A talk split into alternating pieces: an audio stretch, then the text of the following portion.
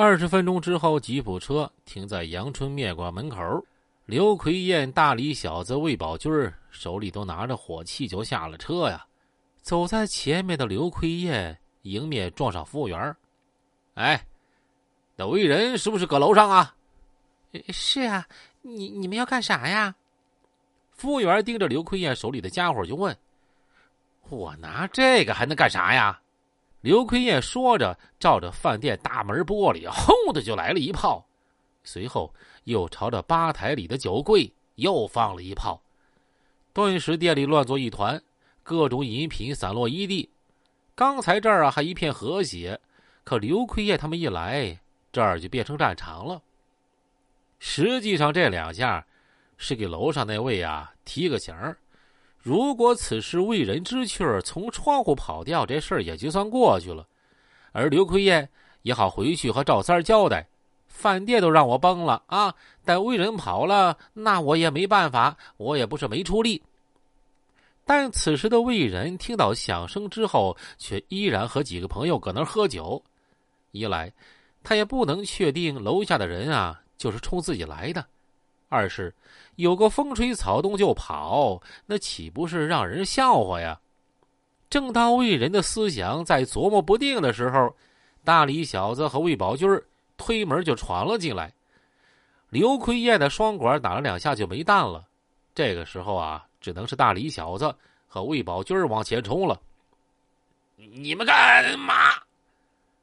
魏人的话没说完呢，啪啪两声，就倒地上了。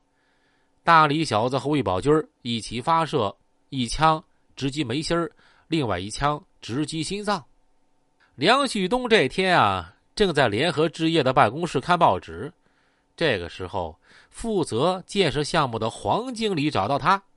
至此，震惊东北的九四七幺惊天案件就此展开了。联合置业的老板杨彪最近挺苦恼的，自己开发的楼盘。竟然施工停止了，原因是承包商李明轩把楼盘的大门用砖头给砌死了，目的是为了要工程款。那人家干活挣钱天经地义，杨彪为啥不给呢？原来这活防水没做好，属于施工质量有问题。只要你把防水做好了，钱马上一分不差给你。双方就此事啊谈了好几次，但是。没能达成一致，所以事情拖到现在，谁也没让步，就闹到现在这样了。杨彪为此事找到黄经理，让他赶紧找人把这事儿啊解决一下。至于咋解决呢？你黄经理自己想办法吧。找谁呀？咋解决呢？黄经理这个时候忽然想到梁旭东了，这小子平时总爱搁外面。搞点这个五把抄的事儿，还有一些混社会的哥们儿，于是啊，他就找到梁旭东了。旭东啊，搁这工作还习惯吧？有啥需要的和我说啊，别跟我客气。嘿，黄哥，我搁这一切都挺好的，以后有啥地方用得着老弟的话，你就说一声啊。嘿嘿，你这么一说呀，我还真想起一个事儿。啥事儿啊？黄经理就把李明轩他们要工钱，还有阻止施工的事儿给说了一遍。啊，嘿，这些人啊，就是欠收拾。那个不一定啊，非要去打仗，找几个人吓吓他们，让他们走了也就行了。要不然把工期啊都耽误了。嘿，黄哥，你和杨总对我都挺不错的，这事儿啊，就交给小弟我去办吧。黄经理一听，微笑着点了点头。梁旭东去找来张红岩，然后又把周围的弟兄们召集在一块儿。张红岩带来了刘威和张涛，梁旭东的兄弟来了大河、扎强、赵辉、亮子，一共八人。那个，明天啊，咱们去工地，先找那个李明轩谈谈，看看他们能不能走。不能走的话，哼，就不用惯着他们，家伙啥的都准备好。咱们这些人。打两辆出租车，让司机啊在工地门口等着，咱们办完事就走。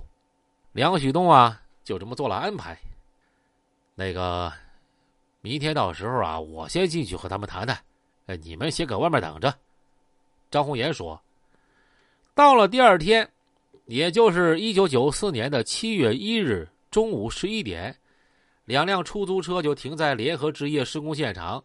从车上下来八个人，梁旭东拿把右轮，李春和呀紧握着日本战，亮子拿着五连，张红岩也拿了一把五连，刘威和张涛拿着大片张红岩把五连放在怀中，自己先走了进去。